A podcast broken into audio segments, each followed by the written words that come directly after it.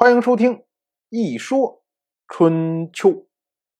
鲁国第十七任国君鲁申进入在位执政第四年，这个袁涛图出去之后啊，申侯紧跟着来觐见齐小白。可是呢，申侯说的就是另外的一套话。申侯跟齐小白说啊，说我们呢现在军队已经非常的疲惫了。如果我们从东边沿着大海走，万一遇到的敌人，恐怕以现在的军队的这个样貌，根本就不能作战。可是呢，如果我们要能走陈郑两国之间，由他们来提供粮食和草鞋，那么就不会有这样的问题了。这个话一说呀，齐小白是什么人？马上就发现了袁涛图提的这个建议的重要的问题，就是啊，在这个时候，小白组织这么大的军队逼和了楚国，这是何等的荣耀！即使再去东夷炫耀武力，这个荣耀啊，并不会增加多少。但是。东夷是什么地方？蛮夷之地啊，穷山恶水。你不要说什么有人来打你，可能东夷这些部落什么小国一看你这么大的军队，没人敢动你。但是呢，这个联军从这些人烟稀少的地方经过，万一比如像迷路了，或者呢吃东西食物中毒，或者呢掉在沼泽里面了，万一出现这样的事故，就会削弱。本来因为伐楚胜利得到的光荣，所以这是一个风险和收益不成比例的做法。齐小白紧跟着就意识到说：“为什么袁涛图要提这样的建议呢？这是跟自己在耍心眼儿啊！而且自己竟然上套了，这哪能行啊？”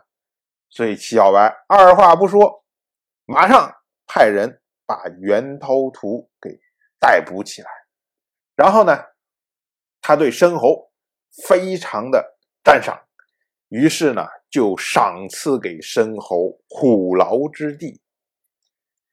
我们要注意啊，虎牢这个地方，我们之前提过，它有其他的名字，像什么泗水啊，像什么智邑啊，这个地方是郑国的地方。想当年，郑国的先君。郑务生跟他弟弟夺嫡的时候，他弟弟想要质疑，郑务生都不舍得给。如今齐小白大手一挥，就把虎牢赏赐给了申侯。我们先说这个事儿可能吧？说你怎么能把别人国家的土地赏给另外一个人呢？哎，这个呢是有可能的。最重要的一个原因，现在的郑国不敢得罪齐小白。而齐小白呢，只是让郑国将虎牢这个地方赏给郑国的宠臣而已。也就是说，还是在你们国内自己消化。我齐小白，我齐国并没有要这块土地，所以呢，郑国不会对这个事情有太大的反对。可是齐小白为什么要这么干呢？我们说啊，齐小白不愧是一代霸主啊，脑袋动得非常的快。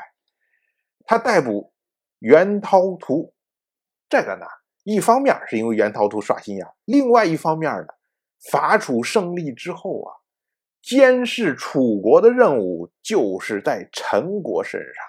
那么陈国竟然有人跟他耍心眼儿，齐小白就需要借着逮捕袁涛图，然后呢，敲打一下陈国。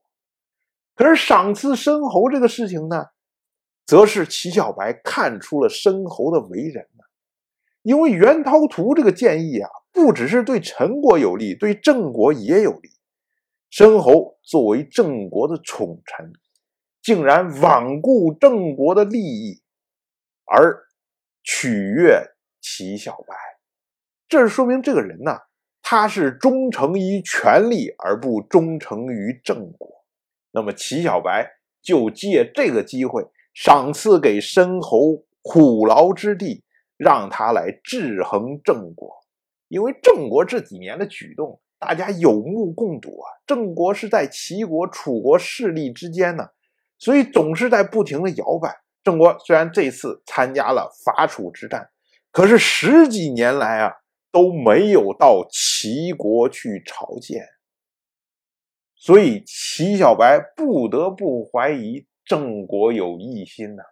你有异心怎么办呢？现在郑国没有表现出来任何不顺服的举动，那么齐小白呢就要先落其子，通过申侯来牵制郑国。